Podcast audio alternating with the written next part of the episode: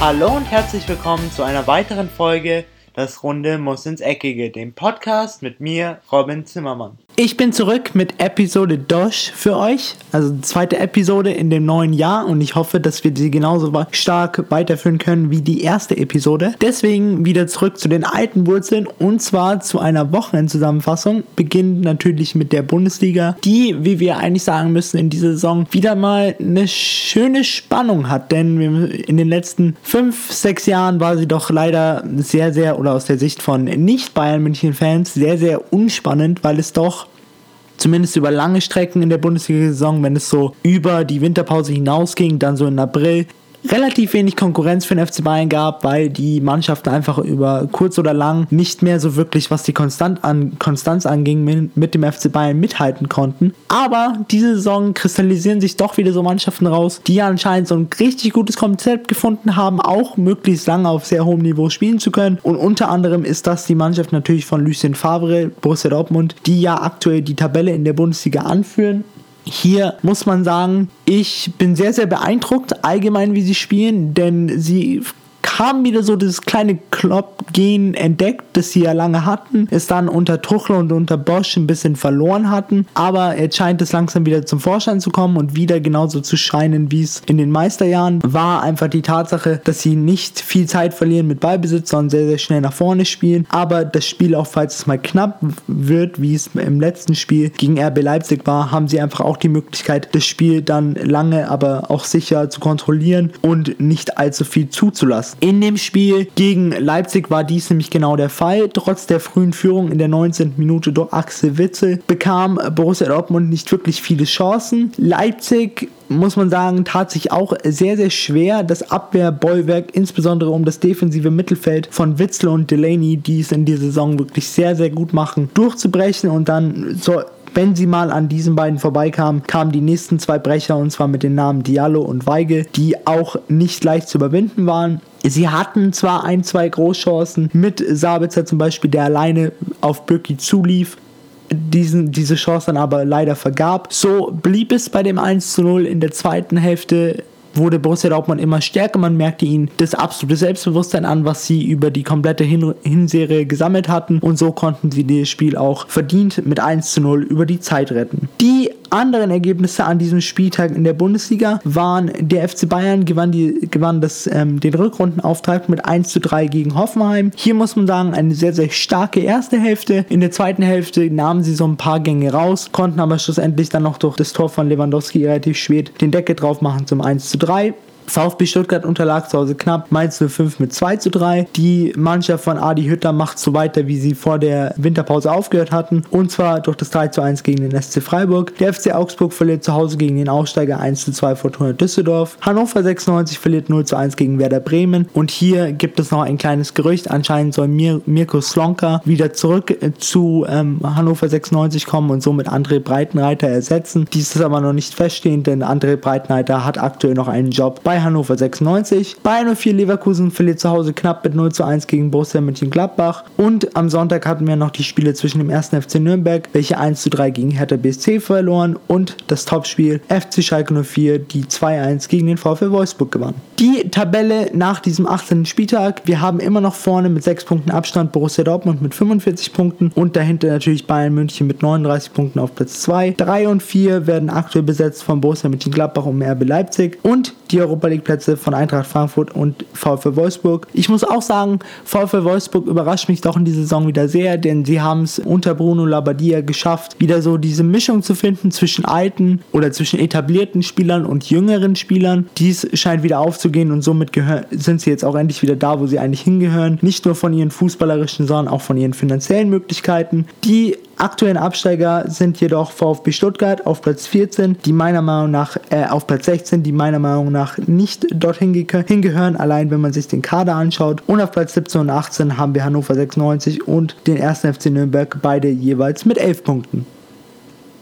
In der Premier League äh, rede ich jetzt oder werde ich jetzt über eine Mannschaft reden, die in dem Spiel zwischen Arsenal und Chelsea beteiligt war, denen es so ein bisschen daran fehlt, was die Bundesliga gerade ausmacht oder was die Spannung in der Bundesliga gerade ausmacht. Und zwar ist das die Konstanz. Ich muss sagen, als die Transfers von zum Beispiel Jorginho bekannt gegeben wurden bei ähm, Chelsea, als sich Callum Hudson-Odoi ein bisschen rauskristallisierte als neue Entdeckung, als Maurizio Sarri als neuer Trainer kam, war ich schon so der Meinung, die FC Chelsea hat sehr, sehr gute Chancen auf den Meistertitel und so starteten sie ja wirklich auch in die Saison. Ich glaube mit drei Siegen in Folge, auch mit einem sehr, sehr starken Sieg gegen den FC Arsenal, aber danach flachte dieser Hype so ein bisschen sehr ab in Unkonstanz. Sie haben zwar gut gespielt gegen die Top 6, Top 7 der Liga, sowas wie Manchester United, Manchester City, Tottenham, waren sie immer sehr, sehr stark, aber dann hatten sie immer dieses Syndrom, was auch Liverpool jahrelang hatte. Ich nenne das immer das Robin Hood-Syndrom. Das ist eigentlich das, man nimmt die Punkte von den richtig, richtig guten Mannschaften und gibt es den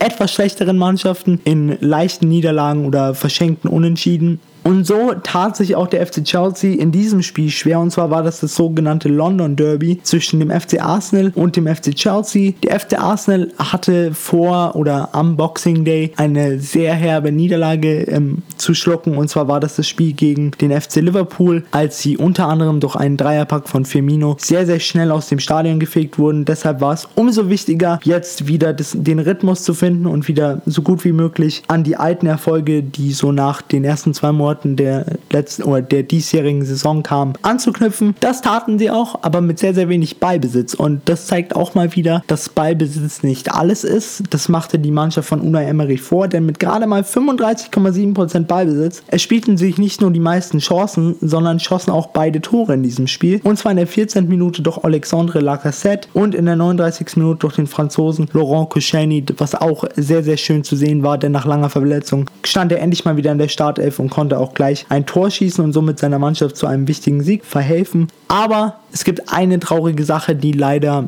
äh, das komplette Spiel überschattete. Und zwar ist es die Verletzung von Hector Bellerin, welcher sich sein ACL gebrochen hatte und somit wahrscheinlich Minimum sollte es ähm, keine Operation, sollte keine Operation notwendig sein, Minimum drei Monate ausfallen. Sollte eine Operation nötig sein, dann können es auch bis zu elf Monate werden. Das könnte dann sowas werden, wie Luke Shaw damals hatte, als er im Champions League Spiel gegen PSW Eindhoven sehr, sehr stark weggegrätscht wurde und somit elf Monate ausfiel. Trotzdem ein sehr verdienter Sieg für den FC Arsenal und auf jeden Fall von meiner Seite gute Besserung an Hector Bellerin. Das war wirklich sehr, sehr schmerzhaft, ihn da am Boden zu sehen, denn solche Verletzungen wünscht man wirklich keinem Spieler.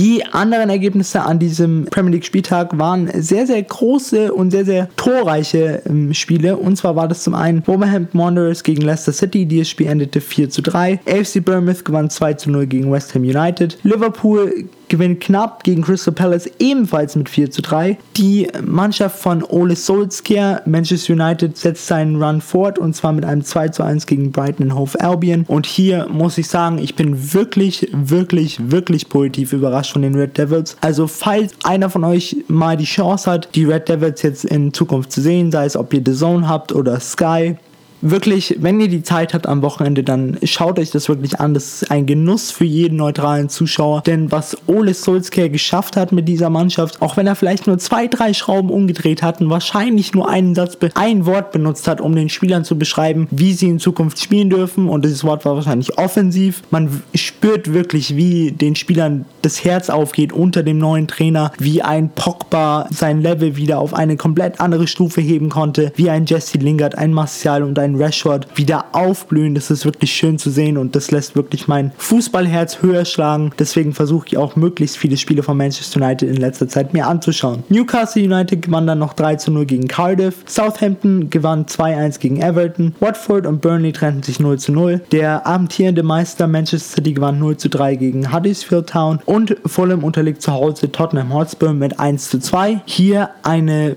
wahrscheinlich schlechte Nachricht für alle Tottenham-Fans und es tut mir natürlich leid für die Spieler, aber eine positive Nachricht für alle Dortmund-Fans, die vielleicht dem Achtelfinale der UEFA Champions League gegen, gegen eben Tottenham Hotspur ein bisschen entgegenfiebern und sich vielleicht ein bisschen Sorgen machen. Hier vielleicht eine kleine Entwarnung, denn drei sehr, sehr wichtige Spieler von Tottenham Hotspur werden zumindest fürs Hinspiel ziemlich sicher ausfallen. Und zwar ist das Heung-Min Son, Harry Kane und eben auch nach dem Spiel gegen Fulham Deli Alli, obwohl man sich bei ihm noch nicht ganz sicher ist, was es genau ist und wie lange er ausfallen wird. Die aktuelle Tabellensituation ist wie folgt. Vorne Liverpool mit vier Punkten Vorsprung auf Manchester City, dahinter, dahinter Tottenham und Chelsea. Auf Platz 5, dem einzigsten Europa League Platz in der Premier League, haben wir den FC Arsenal und auf Platz 6 punktgleich mit dem FC Arsenal ist Manchester United. Die aktuellen Absteiger wären laut Stand jetzt Cardiff City mit 19 Punkten auf Platz 18, auf Platz 19 mit 14 Punkten Fulham und das absolute Schlusslicht ist Huddersfield Town auf Platz 20 mit 11 Punkten.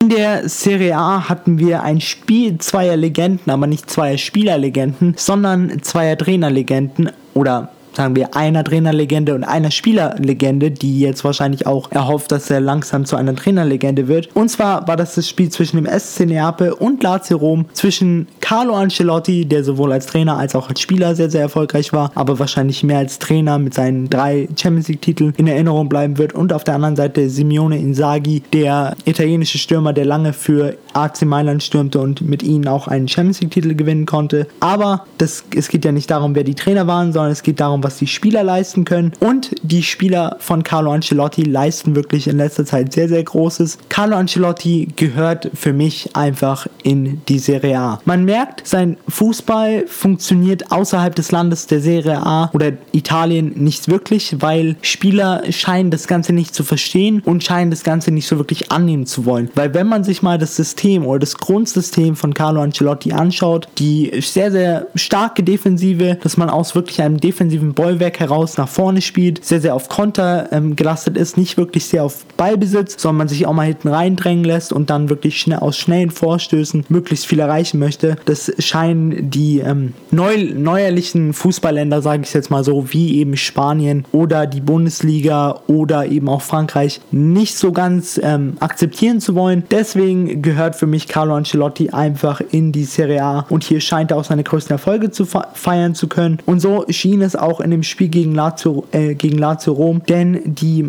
Mannschaft von Carlo Ancelotti konnte durch einen Doppelstark von José Callejon und Arek Milik in der 34. und 37. Minute mit 2 zu 0 in Führung gehen. Danach musste sich der Trainer von Lazio Rom was einfallen lassen. Das tat er auch in der 45. Minute durch einen Wechsel von Jordan Lukaku. Lukaku für ihn kam Joaquin Correa, der dann auch gleich 20 Minuten später, an dem Anschlusstreffer beteiligt war. Und zwar durch Kiri Immobile nach eben an Vorlage von Joaquin Correa. Doch dann kam etwas Blödes, denn in der 70. Minute flog Francesco Acerbi nach gelb-roter Karte vom Platz und somit war das Spiel eigentlich gegessen. Denn wie man Mannschaften von Carlo Ancelotti kennt, wenn es eng wird, können sie wirklich defensiv sehr, sehr Großes leisten und das tat eben auch die Mannschaft an diesem Spieltag und somit blieb es bei dem verdienten 2 zu 1 für den SSC Neapel. Die anderen Ergebnisse an diesem Wochenende waren AS Rom gewinnt 3 zu 2 gegen den FC Turin, Udinese Calcio unterliegt zu Hause 1 zu 2 dem FC Parma, Inter Mailand US Sassuolo trennen sich 0 zu 0, Frosione Calcio und Atalanta Bergamo hier konnte Atalanta Bergamo einen Kantersieg auswärts feiern mit einem 0 zu 5, AC Florenz und Sampdoria Genua trennen sich 3 zu 3, SPAL 2013 und der FC Bologna trennen sich 1 zu 1, Cagliari Calcio und der FC Empoli trennen sich ebenfalls unentschieden 2 zu 2 und heute Abend haben wir dann noch die Spiele zwischen dem CFC Genua und dem AC Mailand und Juventus Turin gegen den AC Chievo Verona. Hier hofft natürlich die Mannschaft von Carlo Ancelotti, dass die alte Dame endlich mal Punkte liegen lässt, sodass sich der Abstand vielleicht von 9 Punkte auf 6 Punkte verringert. Vorne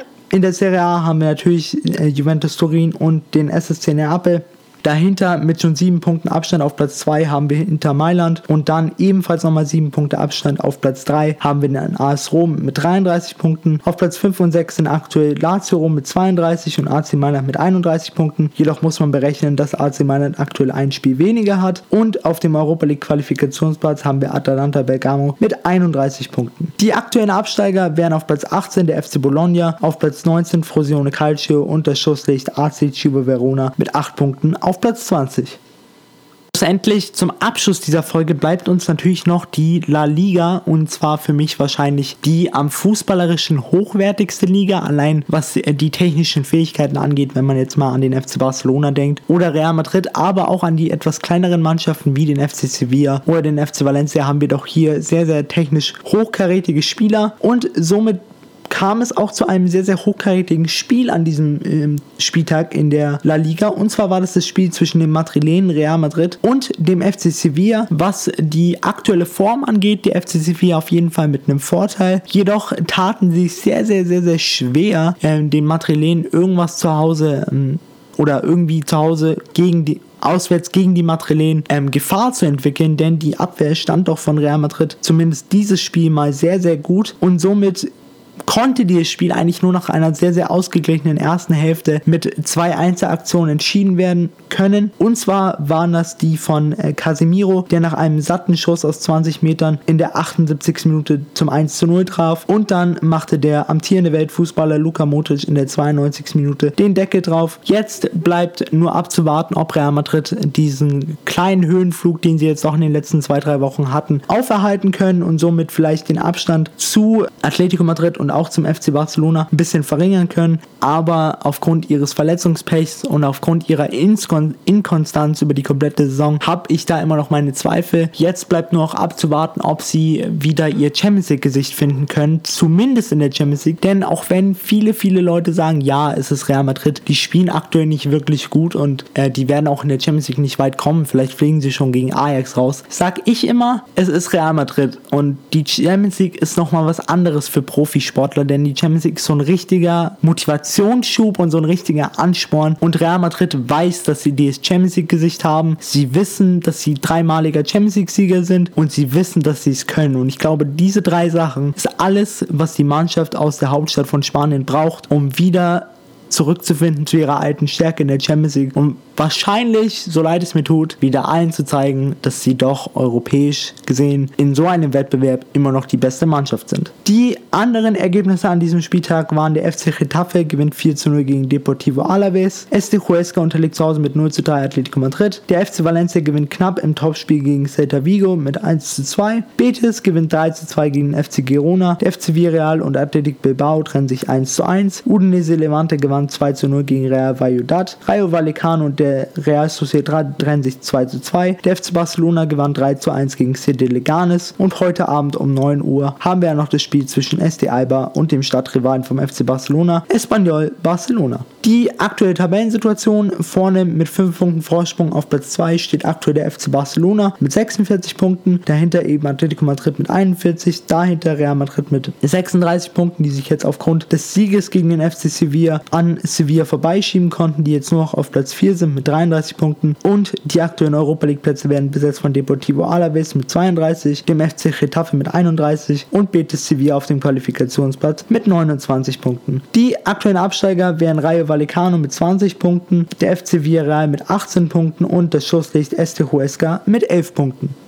Zum Abschluss der heutigen Folge habe ich noch ein eine kleine Sache, die ich euch gerne ans Herz legen würde, für alle, die von euch einen Netflix-Account haben, aber ich gehe mal auch stark davon aus, dass man diese Dokumentation auch anderswo oder woanders sehen kann. Und zwar nennt die sich Barca Dreams. Ich muss wirklich sagen, sie ist zwar in Englisch, aber es gibt sie mit deutschen Untertiteln, also absolut kein Problem. Ich muss wirklich sagen, es ist eine sehr, sehr schöne Fußball-Dokumentation über eben den FC Barcelona von seinen Gründungen in den 1920er Jahren von einem Herrn namens Gampa bis zu den Ehren von Cruyff, Stoikov hin zu Messi, Xavi und Iniesta. Es ist wirklich schön zu sehen, wie sich dieser Club entwickelt hat und woher eigentlich auch dieser Slogan kommt, Meste un Club, also mehr als nur ein Club, denn das verkörpert wirklich der FC Barcelona und das wurde auch schön in dieser Dokumentation dargestellt. Deswegen, falls ihr mal die Zeit habt oder auch die Lust habt, dann könnt ihr euch das auf jeden Fall anschauen. Es gibt es auf jeden Fall auf Netflix. Ich weiß nicht, ob es woanders es noch gibt, aber ich kann es euch nur ans Herzen legen und ich hoffe, wenn ihr sie anschaut, gefällt sie euch und vielleicht werde ich darüber auch mal eine Folge machen, dass wir vielleicht ein bisschen mehr über die Geschichte vom FC Barcelona erfahren. Damit damit war es das jetzt erstmal von mir für die heutige Folge. Ich hoffe natürlich, ihr habt eine schöne Woche und wir hören uns wieder am Freitag wenn es dann wieder heißt, willkommen zurück zu einer neuen Episode von Das Runde muss ins Eckige. Ich bin damit raus und ciao. Und das war's auch schon wieder mit einer weiteren Folge Das Runde muss ins Eckige, dem Podcast, wo ihr alles rund um König Fußball kompakt auf die Ohren bekommt.